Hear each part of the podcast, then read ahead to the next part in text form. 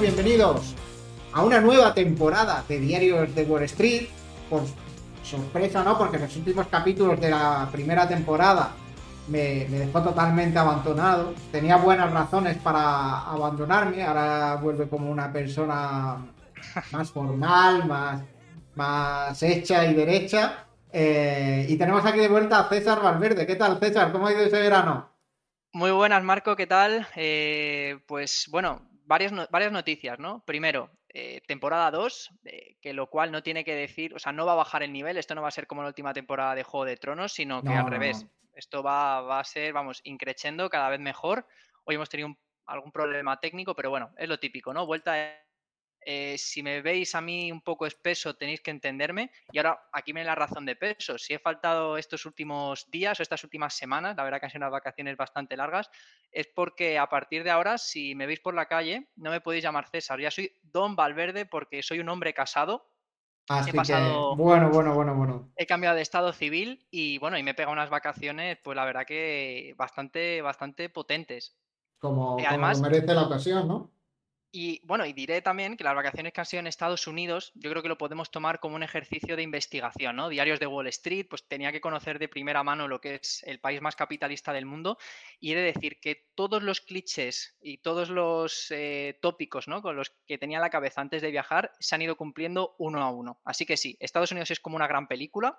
Estados Unidos es ese lugar donde eh, te van a bombardear con comida basura, da igual la hora del día. Estados Unidos es ese lugar donde eh, te puedes encontrar los edificios más lujosos, con unas luces increíbles. Me viene a la cabeza Las Vegas, que tuve la suerte de visitar, y justo al lado tienes tres personas que, que, que, que, en fin, reventadísimas a un nivel que yo no había visto en mi vida. O sea, un país de contrastes. Y, y bueno, lo dicho, eh, tengo de más marco, porque esto lo, lo, comentaremos en el próximo podcast, que hoy la verdad que no me ha dado tiempo, pero ha habido varias empresas que he visto en Estados Unidos que digo, las tengo que traer al podcast porque me parece que hacen cosas muy interesantes y no conocía. Así que me guardo estos deberes para, para el siguiente Pues episodio. porque los comentaremos en, en la es. temporada. Bueno, tenemos que decir también hoy que este podcast está patrocinado por Darklunex Zero. Para quien no lo conozcáis, pues es una plataforma en la que podéis invertir sin arriesgar vuestro propio capital y en función de cómo lo hagáis, pues ellos os consigues como unos hitos y te asignan capital que gestionar para, para llevarte una parte de los beneficios que consigas. Aparte también en el podcast de hoy tendremos una entrevista a Juan Colón, el CEO de Darwinex, que nos contará un poquito pues su experiencia, cómo montaron eh, eh, esta, esta, startup, que es española, aunque tenga sede en Londres, los hermanos Colón que la fundaron. Y bueno, después de comentar un poquito la actualidad con César, que la vamos a empezar ya a comentar, porque si no se nos va a hacer demasiado largo el, el podcast, pues tendremos la, la entrevista, ¿vale? Así que nada, arrancamos esta segunda temporada, César. Perfecto, pues nada, vamos al lío. Eh, vamos a empezar hablando de la actualidad en el mundo y, como decía al principio, este programa se llama Diarios de Wall Street y no Diarios de BME, por ejemplo, así que vamos a centrarnos en analizar las últimas noticias en clave económica de, de la primera economía del mundo, ¿no? Del país más capitalista, como decía al principio. Ha habido una reunión importante, la reunión de la Reserva Federal, eh, fue este miércoles justo después de, de la vuelta de vacaciones y bueno, ha habido cierta agitación en los mercados y, podemos sacar pues una serie de conclusiones, ¿verdad, Marco? Eh, pues primera conclusión, no ha habido subida de tipos, es la segunda vez en lo que va de año, pero eso sí, no ha habido subida de tipos, al menos por ahora. Si vemos la proyección mediana para finales de año, eh, vemos que se va a un 5,6% y bueno, si las matemáticas no nos fallan, que creo que no, porque es una operación bastante sencilla, si ahora estamos en el rango 5,25-5,50, pues tiene pinta de que va a haber una subida más antes de que acabe el año. Bueno, sí que es verdad he de decirte que en los últimos días ha cambiado la cosa un poquito y ahora mismo se da un 75% de probabilidad a la reunión de noviembre mantener los tipos de interés como están, ¿eh? en el 7, en el 5,25, 5,5. Vamos a ver qué, qué, pasa, pero de momento así es como, como está la probabilidad. Para diciembre la probabilidad ya baja un poquito, ¿no? El que la probabilidad de que mantengan es un 57%. Y yo creo que todo va a estar un poquito condicionado con los datos de inflación que veamos a primeros de mes en, en, en octubre, con los datos de empleo. Yo soy de la posición de que creo que, con los precios que tiene, que, tiene ahora mismo la energía y que creo que van a seguir subiendo conforme se acerque el invierno, vamos a tener segurísimo. Eh, yo me jugaría, no un dedo de la mano, pero, pero me jugaría bastante a que tendremos una subida más y que probablemente sea la última. Si es que lo, de, lo del combustible, bueno, ya que sacas el, tema de los precios de la, de la, energía, si te parece lo comentamos rápidamente.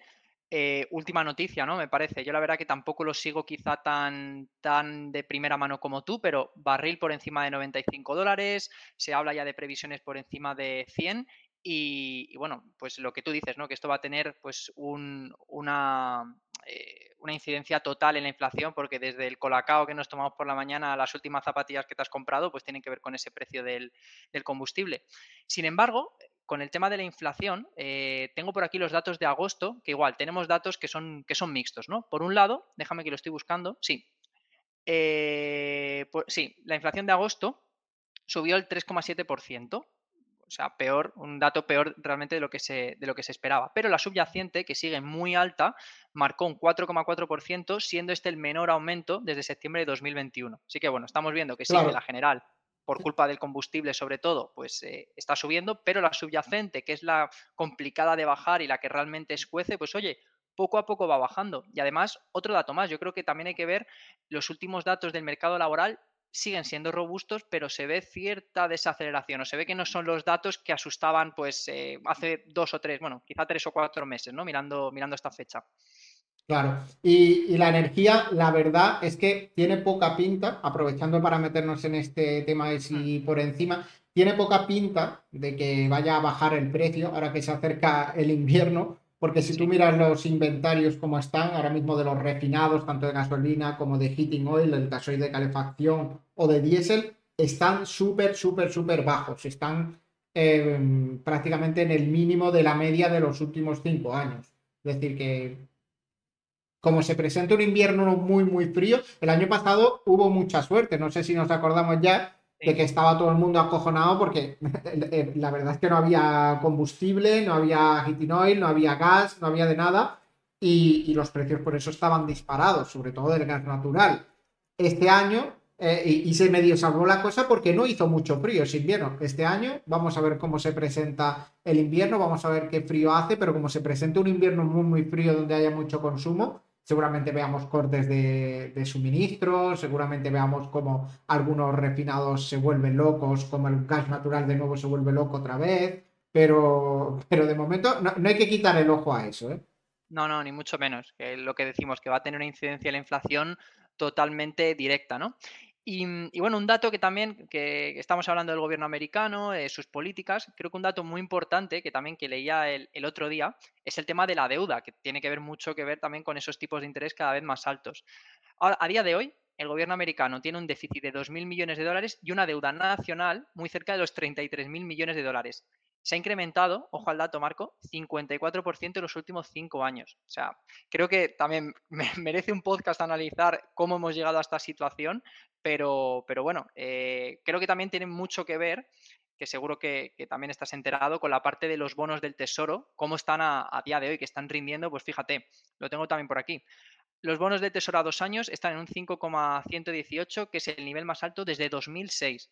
Los bonos a 10 años, 4,49, su punto más alto de 2007. La tasa eh, a dos años superó el 5,2%, que es el nivel más alto de 2006. Entonces, claro, esto también lo que está haciendo tiene incidencia directa también con las acciones porque está trayendo mucho capital que estaría en, cualquier otra condición en esa renta variable. Ahora mismo, ahora mismo con una inflación del 3,7, tener, tener algo a dos años que te da un 5 con una senda de ir reduciendo la inflación poco a poco y que al final, imagínate, se queda en un 2, tú te sacas un 5 a renta fija, está de lujo. Regalado. Sí, sí, es dinero. Para, para, que vas a meter, claro, para que vas a meter el dinero en renta variable donde la cosa no está muy clara, cuando lo puedes tener ahí dándote bastante. La renta variable yo creo que va a estar sobreviviendo de aquí a final de año, subidas, bajadas, y que si para enero se empiezan a ver posibilidades de que la Reserva Federal empiece a bajar tipos de interés, ahí es donde vamos a ver el boom de la bolsa y, que empiece otro gran ciclo alcista. Pero de momento, sí. mmm, Opino, igual que tú, ¿eh? En este aspecto. ¿Y sabes quién opina igual que también que nosotros dos? Pues los grandes hedge funds, quienes se han, se han unido ¿no? a, esta fiesta de, compra masiva de, bonos, y lo están haciendo de un modo bastante particular. Eh, no había escuchado yo este concepto, se llama basis trade, y consiste, bueno, realmente es, hacer coberturas eh, apalancándose a morir y dice incluso Bloomberg que, está viendo casos de coberturas pues, de 50 veces la inversión e incluso de, más, ¿no? La idea clave con, este concepto, que creo que no lo explica muy bien, es aprovechar la diferencia de precio entre una posición corta, una posición que es pesimista, en futuros del, del tesoro y una posición larga, optimista, en efectivo del tesoro con, pues eso, con muchísimo dinero que, realmente es dinero prestado, por lo cual con poquito dinero que pone el, hedge fund se apalanca por 50 y puede sacar pues una enorme cantidad de, dinero. ¿Qué ha pasado con esto? Que bueno, esto no es, esto no es algo nuevo tampoco. Eh, esto se, hizo también de manera muy fuerte eh, al principio del año 2020 y lo que sucedió es que por culpa de la pandemia, pues se arrasaron muchas de estas posiciones, arrasaron muchos de, estos brokers y, acabaron quebrando, ¿no? Entonces, bueno, mm, se ve que no han aprendido nada, que otra vez han vuelto con este jueguecito y, bueno, puede tener también consecuencias si esto acaba saliendo mal, pues, pues contagiando también a ese mercado financiero, ¿no? Cuando caen estos actores tan grandes, pues ya hemos visto lo que puede pasar, lo vimos con, los pequeños bancos regionales, pues imagínate que también sucede con, con estos hedge funds. No, no, puede pasar totalmente. Así que bueno, eh, hoy vamos a hacer el programa ligerito, lo hemos prometido, y ese es el pequeño, el pequeño repaso. Bueno, me gustaría también comentar, antes de, pasar a hablar de índices, Reino Unido, que también ha sido, pues bueno, eh, un país de los más castigados, ¿no? Por esa inflación tan, tan aberrantemente alta que han tenido, que se ha visto súper afectada por los precios de la energía. El país, yo creo, de Europa, ¿no? Que se ha visto más afectado por esos precios de la energía y que, que bueno, al final, gracias a unos datos de inflación en agosto más suaves de lo esperado, han decretado la primera pausa en las subidas de tipos tras 14 aumentos ininterrumpidos. Así que hora de descorchar el champán. No sé por cuánto tiempo y si esto acabará teniendo algún tipo de...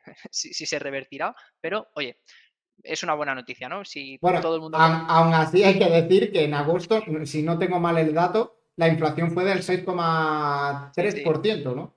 No, no, sigue, sigue totalmente disparada. Eh, pero bueno, lo dicho, que también eh, si los hogares eh, del Reino Unido tienen más dinero para poder gastar y no tienen que devolver a los bancos con esos tipos más altos, etcétera, se fomenta el consumo, compran bienes en Europa. o sea, que realmente que vaya bien a nuestros vecinos es algo positivo también para nosotros porque, bueno, pues al fin y al cabo el comercio es eso, ¿no? Y cuanto más comercio haya, pues, pues más próspero será un país. Bueno, Así que... los ingleses me dan a mí un poquito igual, ¿sabes? Que se... Yo me, me caen mejor que los franceses, ya puestos a elegir. Bueno, yo que no vengan a, Málaga a dar por. Ah, bueno, yo que los tiene. soy, soy el antigentrificación de. Sí, estoy de, de, guiris y de que se esté convirtiendo todo ya en guirilandia y que los bares estén todos ya pensados para los guiris, que, da mucha rabia. Tú vas por el centro de Málaga ahora mismo y es que la verdad, la oferta de bares eh, deja mucho que desear. Es todo bar para, para guiris que dicen, ni loco, me siento ahí a comerme semejante paella a las 11 de la noche. Bueno, a las 11 de la noche, no, a las 8 de la tarde, comiéndose su buena paella precongelada, eh, precocinada o comiéndose su pizza, eh, su pizza con una pinta malísima. La verdad que, que ojalá no llegue esa esa tendencia a todas las ciudades, aunque ya yo creo que ha llegado a todos los centros de las ciudades históricas. Sí. en el momento en el que ves que hay más cartas traducidas que cartas en, español, te das cuenta que, hemos fallado como sociedad, que ese bar ya está echado a... Ese, bar ya no vale, ese bar hay que tacharlo de la lista. Sí, bueno, a ti directamente, eh, que te pasaría como a mi chica, que ella es rubia, pues mm. a ti te hablarían en inglés directamente hello, te dirían que, si te quieres tomar algo en inglés y ya está. Pero bueno. déjame eh, y, saltamos eh, con esto, pero me ha sorprendido mucho de, Estados Unidos. Eh, bueno, te comentaba a ti, ¿no? Fuera de micro, rápidamente. Grandes ciudades en las que he estado en, en estas vacaciones, que han sido San Francisco, Las Vegas y Los Ángeles, no te puedes imaginar la cantidad de gente latina y, de, y el idioma español cómo se habla. O sea, yo imaginaba que la zona sur, pues quizá más en, pues me imagino Texas, Austin, no sé, por, por proximidad geográfica, ¿no? Un poquito más la zona de Arizona del sur o de Texas o, en fin, Nuevo México, pero que en California entera, en Nevada, incluso en Utah, que, es otro estado de los que, de los que he visitado, haya tanta gente hablando en, en español, oye, la verdad que me, es que no te, sientes. Es que gusta más viajar cuando hablas en tu propio idioma. Yo, no sé si te lo comenté cuando estuve en Houston. Yo creo que no hablé en inglés en todo, en todo el viaje. Yo creo que solo hablé en español porque eh, la gente con la que hablé o bien era latina o bien hablaba español. Es que no, no tuve ningún problema de de idioma, que podría haber hablado en inglés, mi inglés no es perfecto, pero me, puedo entender, pero, pero me, sorprendió mucho porque no me lo esperaba tanto, me lo esperaba de ciudades como Miami, como eh, ciudades más en la frontera con México, pero no, no, no, está, está invadiendo el español hacia arriba, está reconquistando Estados Unidos. Sí, sí, no, ah, da, por hecho, te digo yo, eh, tiraremos de meroteca el siguiente presidente será no Trump o Biden, pero no me extrañaría que para 2028 el siguiente presidente sea alguien latino. O sea, yo creo que por población, no sé exactamente en qué año será, pero que Estados Unidos va a tener más población latina y que nosotros lo vamos a ver, seguro, o sea, 100% seguro. O sea, no, me cabe ni la menor duda. A ver, a ver si es verdad, implantan el español como se pelean con Reino Unido y dicen, quitamos el inglés. Joder, Sería la hostia. Y ya que también quiten lo de los pies, las yardas, los. Sí, bueno, eh, el, sistema, el sistema métrico. Eh, qué dolor. Es, un auténtico, es un auténtico lío, pero bueno. En fin, bueno, Marco, pues nada, eh, vamos a pasar a hablar de, de, bolsa como tal. Tenemos poco tiempo, así que muy rápidamente. ¿Qué han hecho los principales índices esta semana? Pues el SP500 se deja un 2,25, el último mes menos 0,97, Nasdaq menos 2,55, último mes menos 0,89, Dow Jones menos 1,39 última semana, último mes menos 0,46. Hacemos un pleno al rojo importante. todos los sectores en rojo y lo que menos cae es energía, que cae un 1,18. Pero ya te digo yo que cuando presenten los siguientes resultados van a ser unos resultados impresionantes, porque el margen de refinado de las petroleras ahora mismo sigue altísimo y siguen haciendo pasta por un tubo. Y Arabia Saudí se va a poder seguir llevando jugadores todos los que quiera porque no paran de ingresar miles de millones. Sí, sí. Primero fue el golf, luego el tenis y ahora pues pues van a hacer la liga más competitiva después de la inglesa. O sea, esto también es cuestión. Hoy estamos haciendo muchas predicciones. Mm, en dos años tiene la liga más competitiva después de la inglesa. Porque encima creo que iban a hacer o que están negociando para que no sé cuántos equipos, pero que acaben, o sea, que puedan participar en la Champions League. O sea, eso va a ser bueno, como les permitan, Como les permitan eso, eh, el cementerio de la liga de la Champions. Pero, y, para mí de, la Liga Española, fíjate, ya se han llevado a Gabri Veiga, eh, sondean a cualquier otro futbolista, oye, puede jugar la Champions y cobrando 20 veces más, pues sí, sí. lo viviría ahí, también te lo digo, pero bueno, poderoso caballero, ¿no? Que juegue la Copa Asia y, ya está, que le den cacho a la Copa Asia. Sí, sí, sí. Que jueguen, que jueguen contra Japón. Claro, es que les pilla lejillos, ¿eh? jugar, la, jugar la Copa Asia, ¿eh? Se gastarían, bueno, no hay problema biencito para arriba, biencito para abajo. Y, sin, sin, despeinarse mucho, en algún jet de estos eh, recubierto de oro, que he visto que hay un equipo que, el, jeque les deja el, jet y es un avión que no lo he dicho de coña, que es que es un avión de oro. O sea, no sé si será oro macizo, por, no sé, pero que dentro es todo oro, es un canteo. Es, si, si, tenéis oportunidad de buscarlo, que seguro que lo vais a ver, vais a ver eh, la, la, estridencia y las ganas de gastar que tiene la gente. O sea, es algo, algo criminal. Pero bueno, y Marco, me gustaría hacer una, antes ya de, pues ya prácticamente de despedirnos, me gustaría hacer una pequeña reflexión con el tema de las, de las eh, IPOs, ¿no? De las eh, empresas que están saliendo a cotizar, sí. Las empresas que están saliendo a cotizar a parque público en Estados Unidos, que parece que estamos teniendo, pues bueno, eh, una, nueva ola, ¿no? De, optimismo. Y esto creo que hay que, hay que cogerlo un poco con, con guantes, ¿no? El por qué. No, no se dice cogerlo con guantes. Eh, con pinzas, con pinzas. Con pinzas, eso iba a decir, exacto. Eh, tres ejemplos muy gordos de esta semana. Primero, ARM Holdings, empresa británica, se ha hablado mucho, semiconductores, que fíjate, tiene un dato que a mí me ha dejado con la boca abierta. Resulta, o lo que dicen, que un 70% de la población utiliza alguno de sus productos. O sea, cualquier producto electrónico que estemos utilizando va a tener algún tipo de chip, semiconductor o microchip de, ARM. Claro, ¿esto que ha hecho? Eh, pues que la gente se tire de cabeza a comprarla sin, sin ver nada más. El primer día de cotización subió un 25%.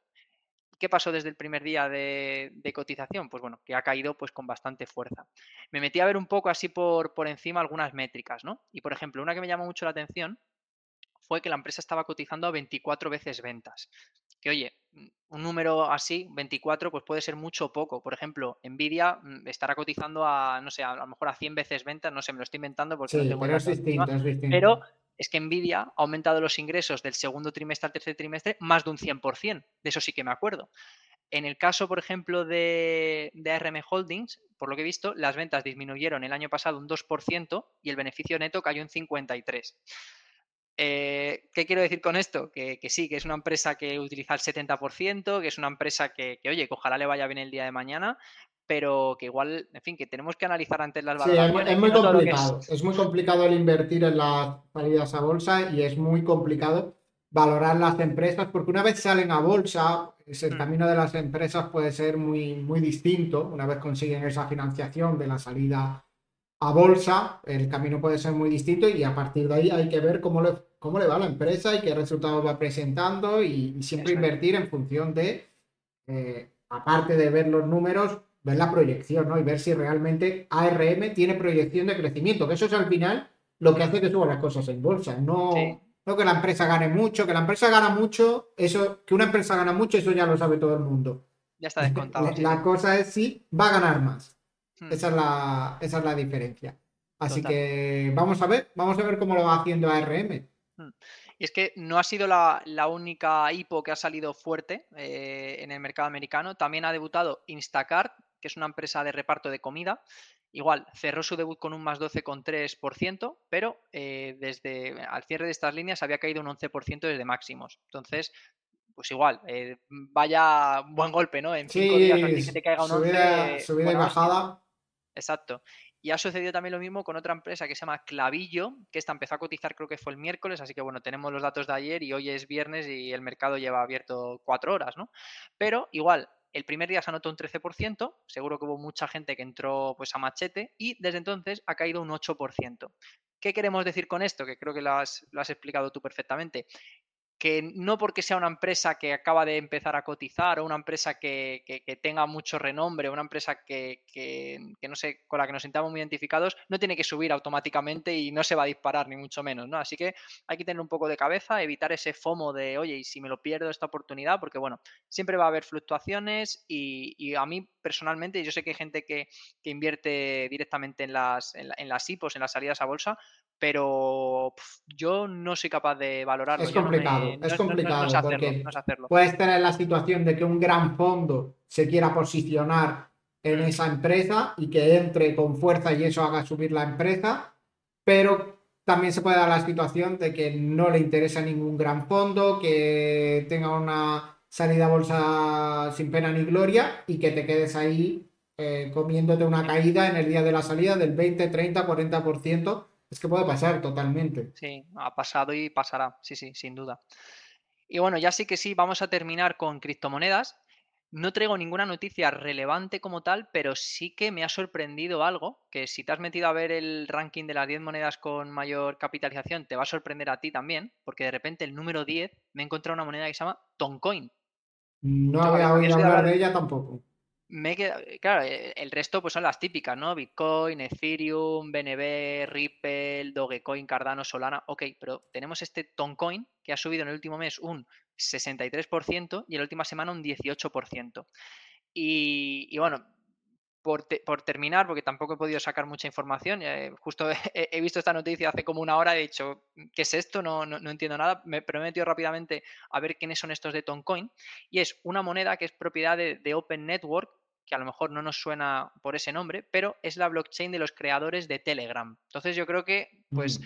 que sabemos ya por dónde van los tiros, ¿no? Que pues querrán hacer de Telegram ese, ese WeChat como tiene Tencent quizá en China, ¿no? Una aplicación donde se puede hacer eh, pues desde reservas de viajes, eh, hacer un Bizum y reservar un, un, hostal, cualquier cosa directamente desde esa aplicación y quizás quieran promoverlo haciéndolo a través de su propia, de su propia criptomoneda digital.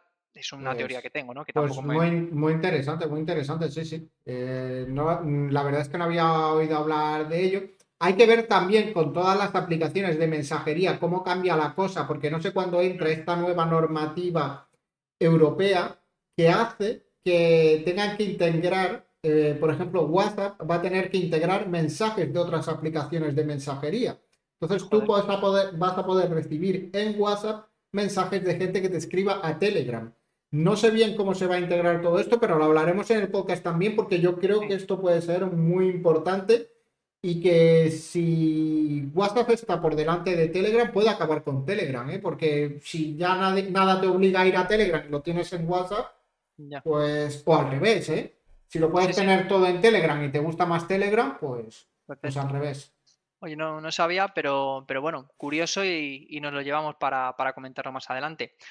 Así que, Marco, yo creo que hoy nos vamos a despedir, no sin antes también hacer un- una comunicación muy, muy rápida. Eh, arrancamos dentro ya de poquito la liga de bolsa. Bueno, todavía tenéis un mes y diez días por delante, pero bueno, que ya estamos recibiendo las primeras prescripciones, ya hay gente interesada y así que bueno, los que nos escucháis, que no sois pocos, si queréis participar con vuestros colegas de la universidad, con vuestros colegas del máster, gente de distintas universidades, si estáis estudiando tanto máster como universidad, eh, poneos en contacto con nosotros, arroba liga de bolsa o info arroba liga de bolsa, nos preguntáis y, os explicamos en qué consiste, porque cada vez somos más, cada vez hay mejores premios y vais a aprender mucho por el camino. En ligadebolsa.com tenéis toda la información y si no nos escribís a info arroba, de bolsa, arroba ligadebolsa.com. Sin más, nosotros nos despedimos y os dejamos con la entrevista que, que le hice a Juan Colón para que la, para la que la escuchéis y nosotros pues nos vemos la semana que viene con el episodio 2 de, de la segunda temporada de Diario Wall Street. Así que nada, Perfecto. dentro de entrevista y nosotros nos vamos. Hasta luego. Abrazo. Te dejo a ti que arranques tú eh, y cuentes un poquito quién es Juan Colón y qué es DarwinX. Ajá. Vale, pues eh, yo, o sea, mucha gente es marido de, eh, o mujer de, yo soy hermano de. Claro. soy, soy Juan y ahora en- entrando ya en la parte de materias, en primer lugar te quería dar las gracias por la oportunidad de estar aquí hoy con, con vosotros. Eh, me hace muchísimo, muchísima ilusión hablar con la comunidad de de Bolsa. A mí lo que más me, motiva es, eh, compartir lo que uno ha ido aprendiendo con, la gente joven y, para mí siempre un, en es un privilegio, un honor y una, responsabilidad. Y, y bueno, como te he dicho, soy hermano de, eh, tengo 20 meses más que la persona que ha montado todo este Cristo, que es mi hermano Javi. Y mi hermano Javi, he visto su evolución como trader eh, eh, desde, desde el inicio. O sea, nosotros, eh, yo ahora tengo 47, él tiene 45, y somos de una época en la que el Internet o sea, existía ya, pero, pero bueno, cuando estábamos en el colegio había una cosa en, el- en la televisión que se llamaba el teletexto. Puede que siga existiendo, no lo sé.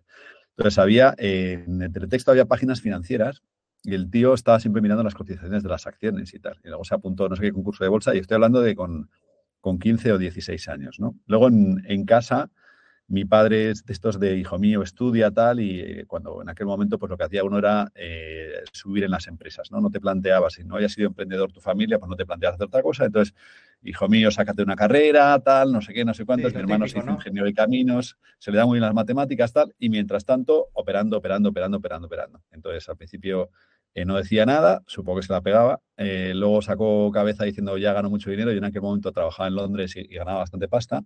Le puse algo de dinero, la cosa acabó mal. Eh, y- y luego con Spoiler, el no, no paso del acabamos tiempo, bien.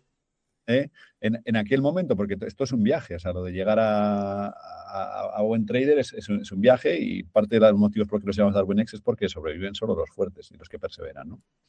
Claro. Pero nos eh, llegamos a 2011 y mi hermano ya tiene una estrategia ganadora. Y yo la he visto y tal, y, y ha empezado a llevar dinero de, de familia y amigos. eh, y está, bueno, pues está yendo la cosa más o menos bien, pero empieza a darse cuenta de que ello es imposible de escalarlo. Es imposible de escalarlo porque él lo que quiere operar y, y, pues no, le gusta vender, es algo de lo que, pasa.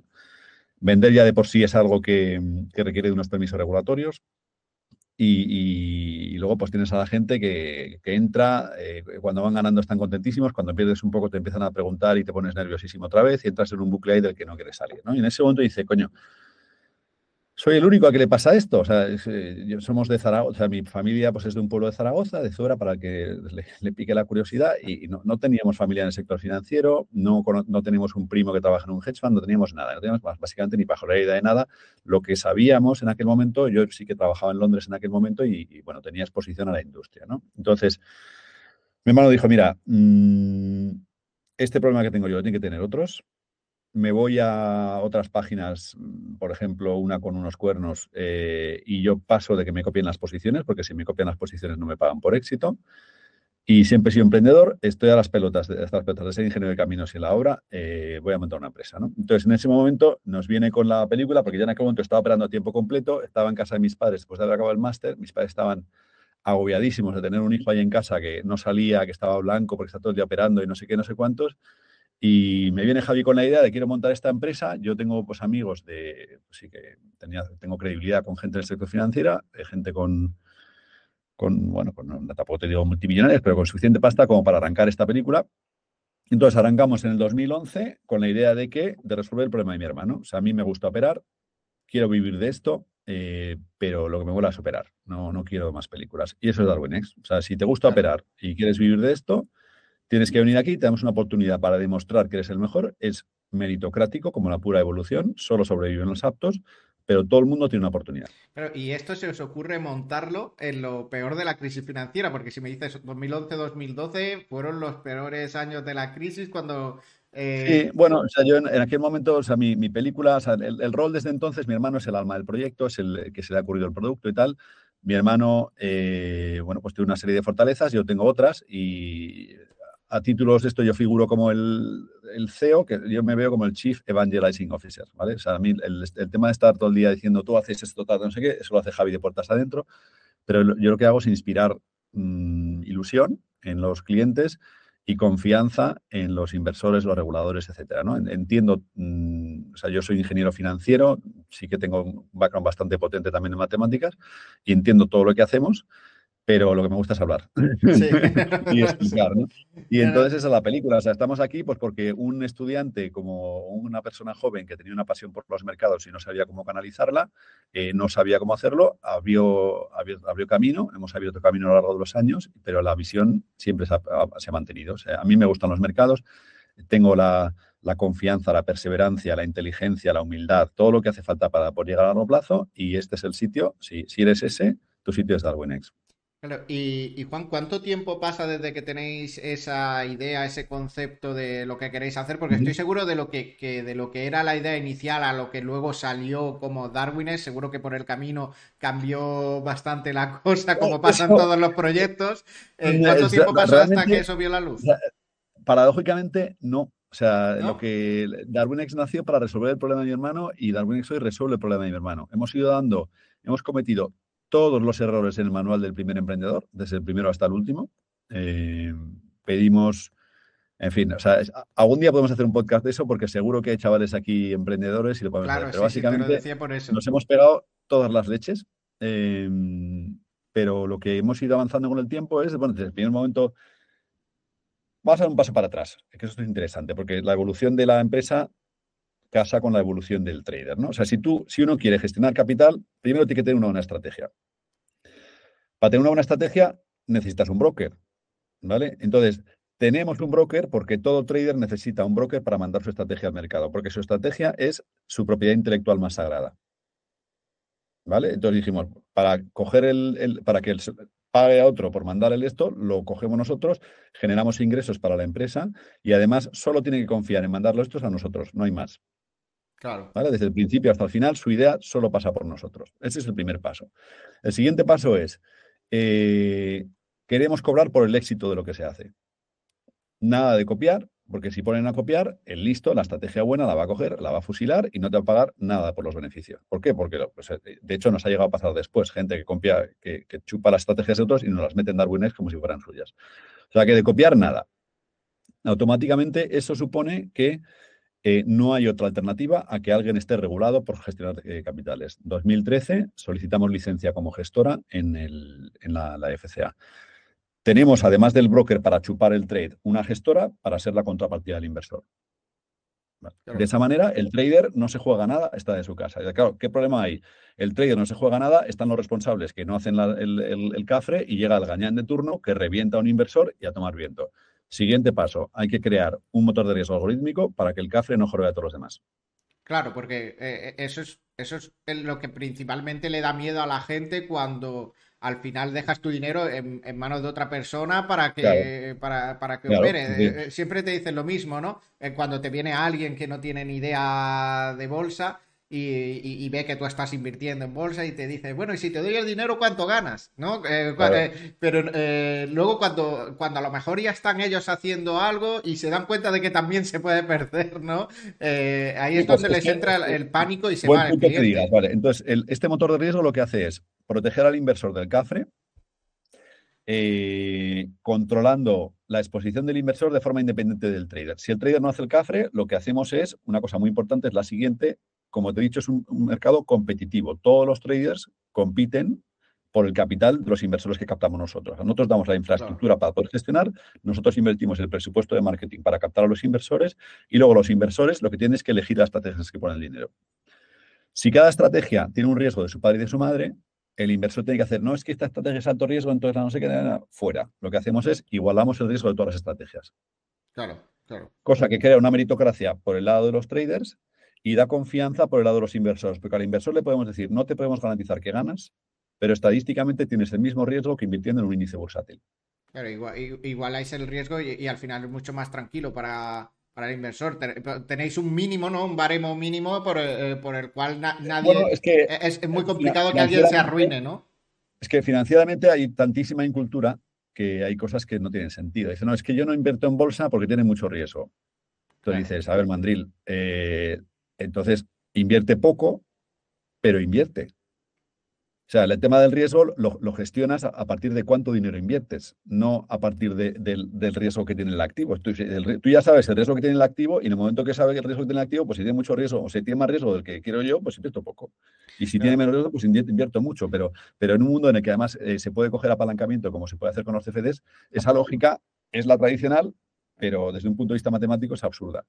Claro, no, y también hemos pasado por unos años, ¿no? Desde la crisis de 2007-2008, en los que la inflación no, existía. Entonces, yo creo que la gente no era tan consciente, sobre todo porque lo que vas percibiendo de amigos, gente que no, invierte mucho, de que hace falta invertir o, tu dinero desaparece. Pero bueno, o sea, lo, que ha pasado es que eh, en el 2007 pierde todo el mundo hasta la camisa, las autoridades deciden que la forma de reflotar la economía es eh, bajar los tipos de interés los tipos de interés al que puede pedir prestado le viene de la leche porque inviertes en un activo que se revaloriza como las acciones, te va fenomenal. Si eres un pobre tirado y estás, eres minorista, estás jodido porque, porque no puedes ahorrar y te da igual que las acciones suban. Y lo que se ha generado es una marea, o sea, un, tsunami de, bolsa que subía que la tira a balón parado. O sea, ha subido todo al 10% porque en la medida en que bajan los tipos de descuento, los, los precios de los activos suben. O sea, eso ha sido la mayor transferencia de, valor de los, pobres a los ricos de la historia reciente de la humanidad, pero eso da para otro día. En cualquier caso, para nosotros ha sido jodido porque la gente se creía el próximo George Soros por comprar un índice bursátil que subía al 10% todos los años, ¿no? Eso ha sido fastidiado, ¿no? Pero siguiendo con la evolución esta, al final, ¿qué, hemos creado? Hemos creado una meritocracia a la que se puede enchufar cualquiera, eh, ya sea con nuestro broker o con una cuenta ahora también desde Interactive Brokers, o sea, es posible conectar una cuenta con el broker de Interactive Brokers.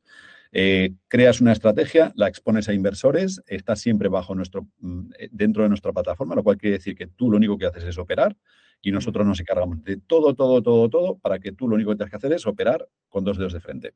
Claro, pero y ahora mismo, Juan, ¿en qué países estáis? ¿Desde qué países se puede acceder a, a Darwines? Eh, a ver, estamos regulados, como te, como te he dicho. O sea, tenemos, por un lado, el broker, que es para poder coger los traders y ganar, ganar dinero también, que hay que, las, que hay que pagar 75 nóminas ya. Y por otro lado está la gestora, que es la que nos permite eh, poseer la contrapartida legal de los inversores. Asumimos la responsabilidad y esto da mucha tranquilidad a los inversores. ¿no? Eh, el hecho de que si tienen que denunciar a alguien, ellos no tienen un contrato con el lo tienen con nosotros. ¿vale? Entonces, esas son dos actividades reguladas y esas actividades reguladas las tienes que tener en función de la geografía en la que estás con un regulador. Nosotros contamos con permisos de la FCA en el Reino Unido y con la CNMV en, España. Con el permiso europeo, español podemos operar en toda Europa. Los podemos ofrecer a cualquier oyente que nos oiga que esté en la Unión Europea, puede trabajar con nosotros. Con el permiso de la FCA, además del Reino Unido, la FCA es plataforma, una plataforma global eh, que permite nos permite coger a, todos aquellos clientes de países en los que, esté, que no esté específicamente prohibido operar con un, em, tratar con una, empresa regulada extranjera. Por ejemplo, en Estados Unidos no tenemos el permiso y no podemos coger clientes americanos. ¿vale? Y el otro, el, otro criterio excluyente es, lamentablemente, países de riesgo alto percibido en cuanto a políticas de blanqueo de capitales, en los que los bancos no nos dejan coger el dinero. Por ejemplo, nos duele de corazón, pues tenemos clientes que estaban en Venezuela, que el país se ha ido al, al garete y, les impiden además el poder, el poder enviar dinero fuera. ¿no? Pues, eh, pues Venezuela no podemos por eso. En Rusia, por lo mismo. a Vladimir Putin todo el mundo está, pero hay gente por ahí que no tiene la culpa de nada, pues tampoco puede trabajar con nosotros. ¿no? Pero en principio estamos abiertos a cualquier sitio, salvo que no tengamos, se esté prohibido para nosotros coger clientes, que en el, caso concreto de Estados Unidos o Japón es, es así, y de aquellos sitios donde no podamos coger dinero por el, por el tema bancario. Pero y esta es la otra eh, cosa interesante, es que ahora tenemos un producto nuevo, eh, de manera que se puede entrar en esta competición de, por, capital con un producto por suscripción. Claro, a, eso, a eso te iba, que eh, directamente a Darwin cero, porque sé que no, Joan de Darwin me estuvo contando detalladamente en qué consistía todo, porque si te pones a explicar cada detalle es es largo de, contar, pero a mí me pareció muy, muy buena, muy buena idea y, te quería decir eso, que, cuentes tú un poquito qué es Darwin Cero, en qué se diferencia del Darwin que hemos conocido toda la vida y, qué permite hacer este servicio por suscripción. Vale, eh, pues eh, permite resolver dos problemas.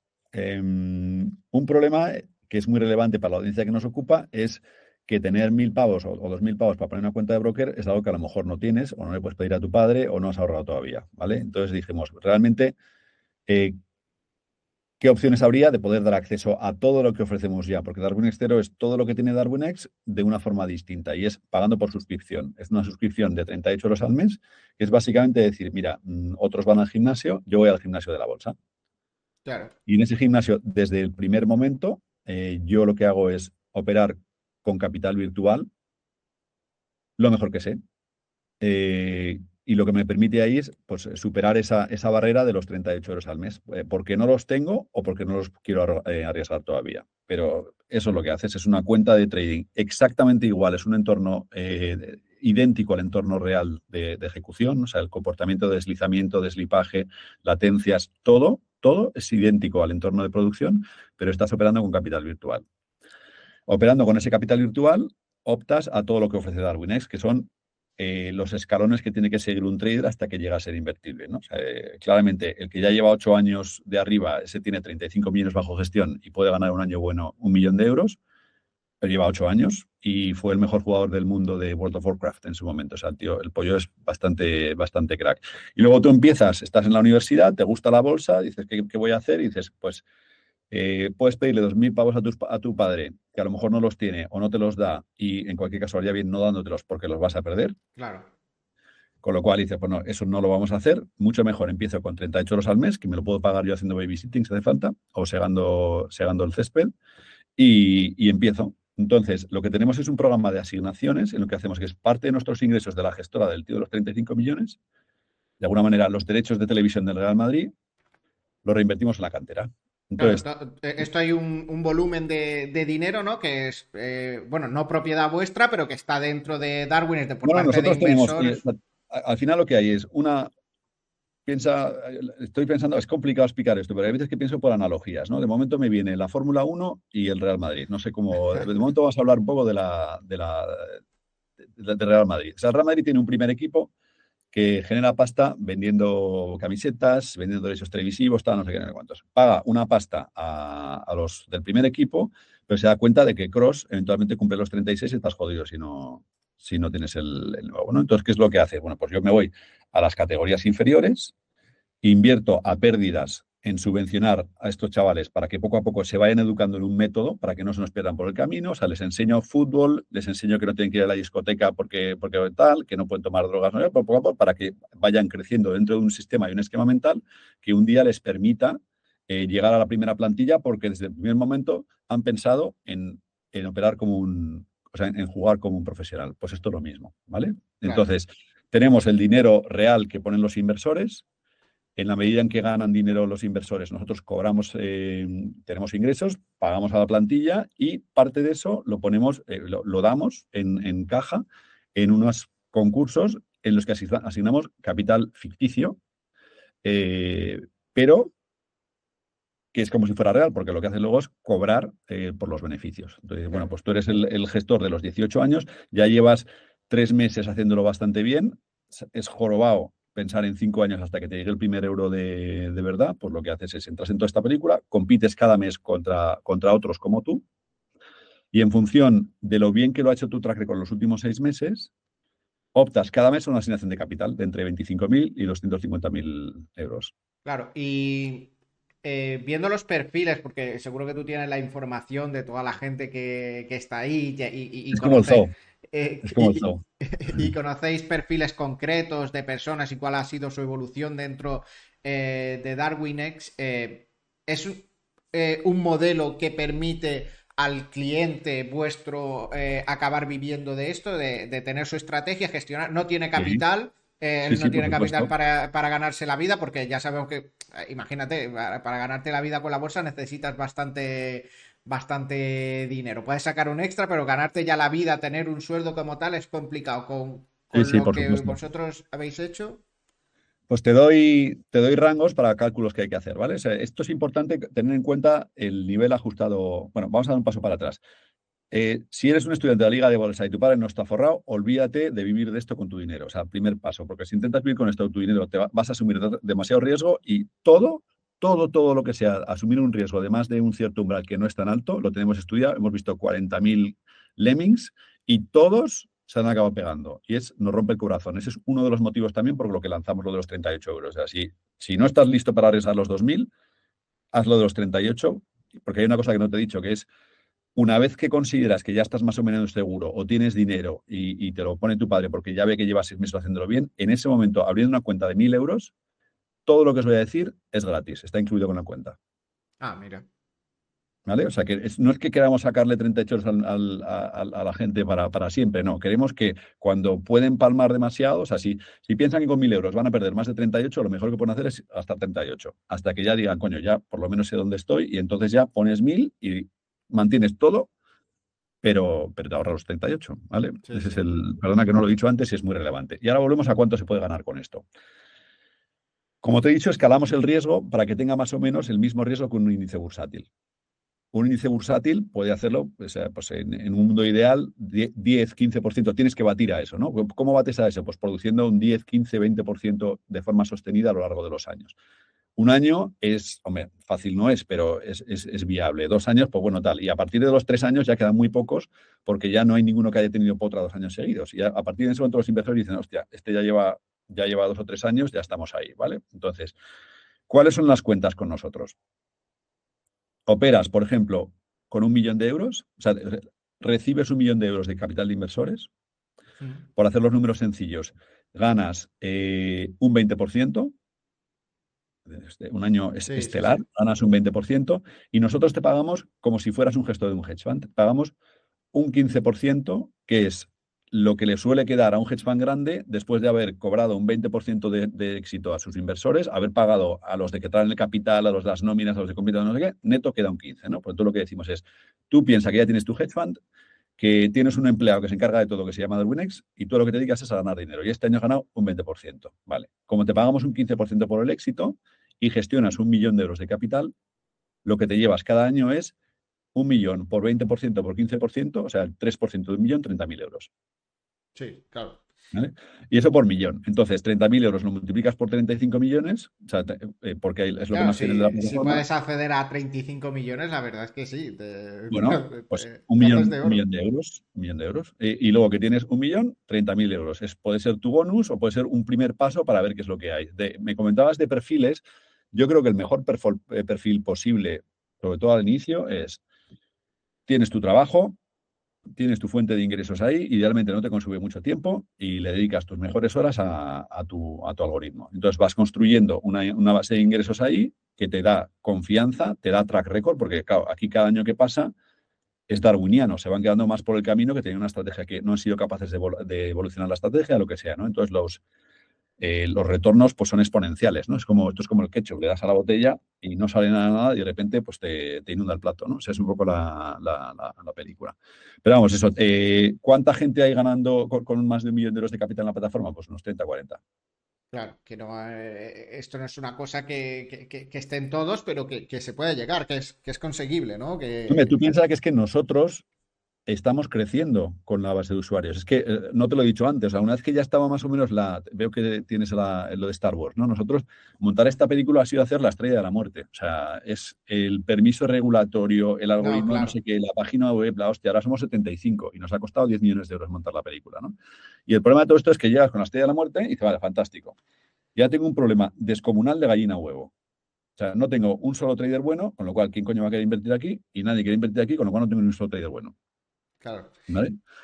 Y, de ahí viene el programa este de asignación de capital fake. Eh, cuando digo fake, no es una palabra capital pro bono, lo quiero decir, ¿no? Porque al final es un capital que no invertimos porque la gran mayoría de la gente con menos de dos años de track record se la pega, con lo cual es que es directamente tirar el dinero a la basura. Decimos, mira, en lugar de tirar el dinero a la basura, les pagamos por el éxito a los que lo están consiguiendo y de esa manera incentivamos de forma selectiva el, éxito que hay para que mm, sea una escalera en lugar de un muro, ¿no? O sea, llegar a ese primer millón es un proceso de dos o tres años en los que primero tienes, empiezas por 25.000, psicológicamente también te acostumbras, porque claro, eh, una cosa es tu propio dinero, tienes la confianza, ¿no? El, problema que tienes es que la confianza da asco, pero cuando ya coges el dinero de tu tío, dices, hostia, Claro, no, e, e, es lo que pasa que, que, al final el que no tiene track record, pues lo que mucha gente va es hacer el mes o dos o tres meses buenos, decir, mira, quedó como bien eso Acaba siempre, eso solo acaba en el hoyo. Claro, y, luego, pues al hoyo y, a lo mejor a empezar otra cuenta, o lo que, sea, pero el que tiene dos años. O sea, paradójicamente lo peor que te puede pasar es que te vaya bien esos dos o tres meses. Claro, claro, claro, porque luego. Porque es engordar para morir. Claro, pero el que lleva ya dos años de track record va con mucho cuidado porque dice, es que mancho, es como mancho todo el expediente, todo, lo, todo el trabajo que he hecho estos dos años y ahora me vuelvo loco y hago Esa es la idea. cualquier tontería pues se me va. ¿Y, cuál está siendo la acogida que está teniendo este servicio de Darwin Cero? Eh, eh, ¿estáis, ¿Notáis que estáis creciendo mucho? Porque este año está siendo un año complicado para la bolsa. Yo lo noto que la gente está como mucho más reacia a invertir porque todo lo que ha caído la bolsa, un año complicado con lo de la guerra y, y demás. ¿Habéis notado buena acogida o, a ver, o sea que hay dos partes. O sea, el año, desde el punto de vista de los traders buenos, está siendo bastante asqueroso, porque está el mercado muy raro y, los traders buenos, pues no. normalmente los malos ganan cuando empatan los buenos y los buenos ganan cuando los malos pierden hasta la camisa, ¿no? Entonces, en ese punto de vista, el rendimiento de los traders buenos de Darwinex este año no está siendo, no está siendo bueno, están, están planos, llevan un año planos, ¿vale? Esa, por ese lado, eh, bueno, esa es la parte mala. La parte buena es que eh, este producto de suscripción es algo, es algo que no existe en, otra parte. Y claramente hay un nicho de mercado de, liga de bolsa, porque es que realmente es liga de bolsa, es gente que sabe que jugar al rascado gana no lleva a ninguna parte, pero que no tenían una solución clara para llegar desde, tengo 16 años, me encanta la bolsa, o estoy en la universidad, estoy en el club de bolsa, o acabo de salir y, me, está, me interesa el máster de la UNED de mercados bursátiles, que hizo mi hermano, ¿no? Eh, y, y, cómo llego yo ahí y, cómo, cuáles son los pasos, ¿no? Porque yo no puedo dejar mi trabajo de un día para otro, ¿no? Entonces, de repente, no me preguntes por qué. Y luego ha pasado esto de, están estas cosas de, los mal llamados props, estos que en el fondo, en fin, es un negocio muy turbio eh, y claramente la CFTC lo, lo, ha visto como lo turbio que es, les ha metido les ha metido un paquete porque ha cerrado uno de los operadores más grandes y en concreto esta semana, eh, vamos, que estamos dotando servidores porque nos están tomando la página de tráfico de gente que, entra. O sea, estamos en... Que sale de ahí, ¿no? No, no sé si que sale, pero y empiezan a hablar un montón de influencers de nosotros. Estamos, después de estar 10 años ahí, que sí que nos conocía gente y hablaba muy bien, muy poca gente, pero no nos conocía ni Perry.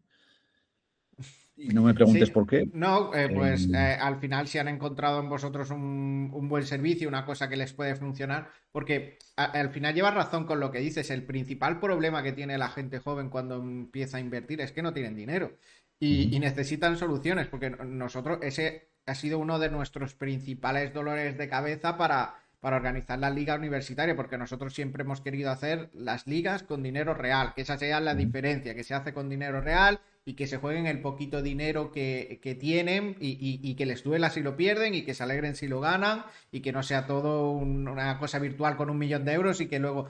Pero, pero nos damos cuenta de una cosa, acaba la liga, sus 100, 200, 300 euros que ha puesto cada uno vuelven a sus bolsillos porque ya no van a participar en la liga y dicen, bueno, pero con esto tampoco me puedo poner a invertir, no puedo seguir yo por mi cuenta. Vale, pues esto sí que es importante que lo comente. A ver, el...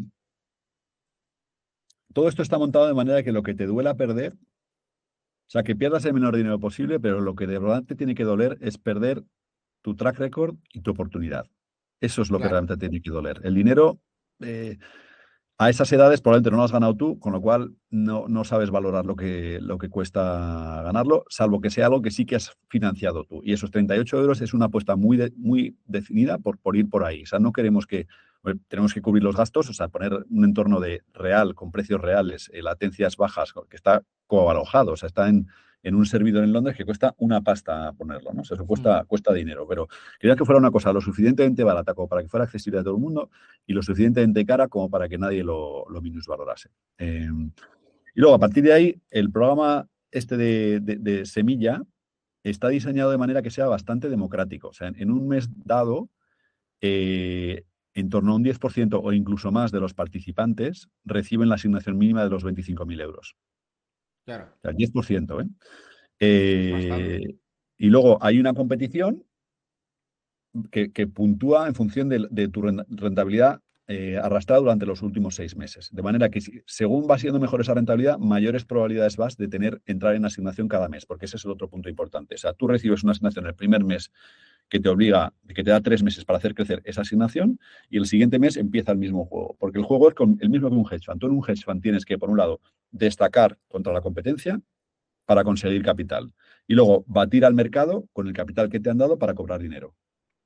Claro. Y eso lo tienes que repetir todo el tiempo. De manera que lo que hemos hecho aquí es destacas contra la competencia en el primer mes, si lo haces recibes capital y tienes tres meses para hacerlo crecer y si no, pues nada.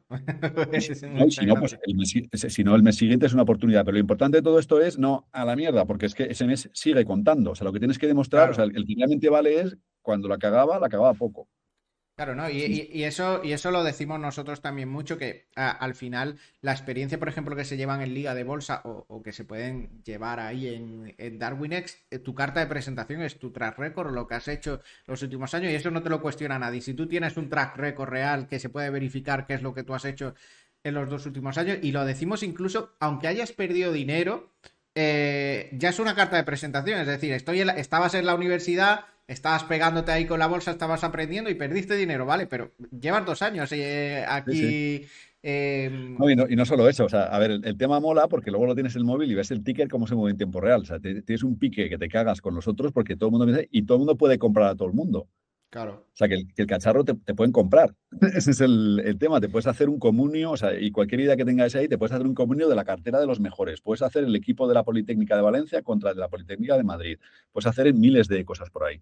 Una cosa que no he dicho es que conseguir financiar los 38 euros al mes es muy factible, a poco que tengas dos dedos de frente. es algo muy factible. Y llegar a acumular los primeros mil euros a partir de premios de esto, también. O sea, que, el desafío yo creo que tiene que ser ese, es cómo me cubro la primera suscripción. Oye, pues mira, en lugar de pagar 12 meses se paga 11. ¿Cómo me cubro la segunda y la tercera? Tal. ¿Cómo me saco eh, los primeros mil para tener la cuenta eh, real y ya me ahorro los 38? ¿Cómo me pago mm, el billete de ida al viaje de Cuba? O sea, son pequeños retos que te vas poniendo y vas acumulando situaciones de mercado a las que sobrevives, que son lo que luego te harán lo que realmente puedes llegar a ser. Eh, y solo depende de ti.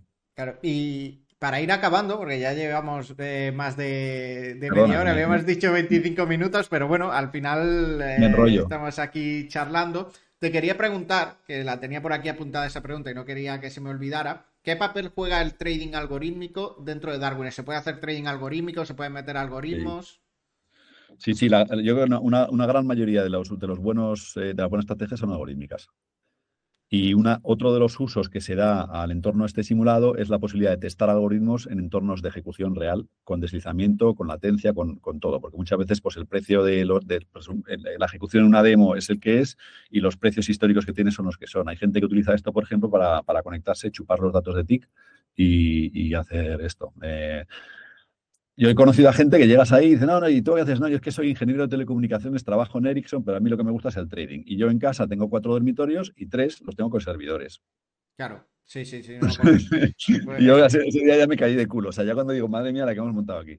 Eh, sí. Pues bueno, pues eh, esto es una cosa a la que nosotros les insistimos mucho a la gente joven, que dentro del mundo de la bolsa todo el camino va hacia trading algorítmico, que es una diferencia brutal el hacer el trading algorítmico. No tanto Ahí eh, tenemos, perdón, es que tenemos un canal en YouTube dedicado a trading algorítmico en el que explicamos cómo utilizar Python para, volcar estrategias en, en MetaTrader 5. O sea que eso si quieres te paso el, los, los links y es, es, un tío, es un astrofísico que es cliente nuestro, que tiene un Darwin explicando cómo hace él por los backtests, los forward tests, el no sé qué, dónde sacar los pues datos o todas las películas estas. Eso es, eso es genial y, quería puntualizar que no, no es tanto el, hacer trading algorítmico desde que siempre nos lo imaginamos desde el punto de vista de la ejecución de un robot que lo hace todo, que ejecuta por nosotros, sino más, eh, más por el sentido de verifica que lo que estás haciendo tiene sentido, ¿no? Verifica, haz un backtest de que de que esa estrategia que tú te has imaginado en tu cabeza o que te ha contado fulanito funciona de verdad, que no te vayas a, lo, a lo, loco a tirarte a la piscina con no, no te hagas trampas en, no te hagas trampas en solitario. Pues sí, mm. pues oye, eh, Juan, ha sido un placer hablar contigo. Seguro que hacemos muchísimas más cosas juntas, juntos en el, en el futuro y, y, seguro que, va genial porque a mí me parece un proyecto eh, muy guay y que, y que tiene muchísimo potencial. Yo, mira, te retaría para el siguiente, eh, cojamos a alguno de, incluso os podemos dar una, el, primero que, quiera hacer esto que realmente creas que lo va, lo va, a hacer bien, te podemos regalar una suscripción, que se abra un Darwin y el siguiente podcast lo podemos hacer explicando el Darwin que se ha, que se ha hecho él y que nos cuente la, película según la ha ido viviendo. Perfecto, perfecto, Juan. Pues muchas gracias. Nos vemos. Dale, un abrazo. Chao.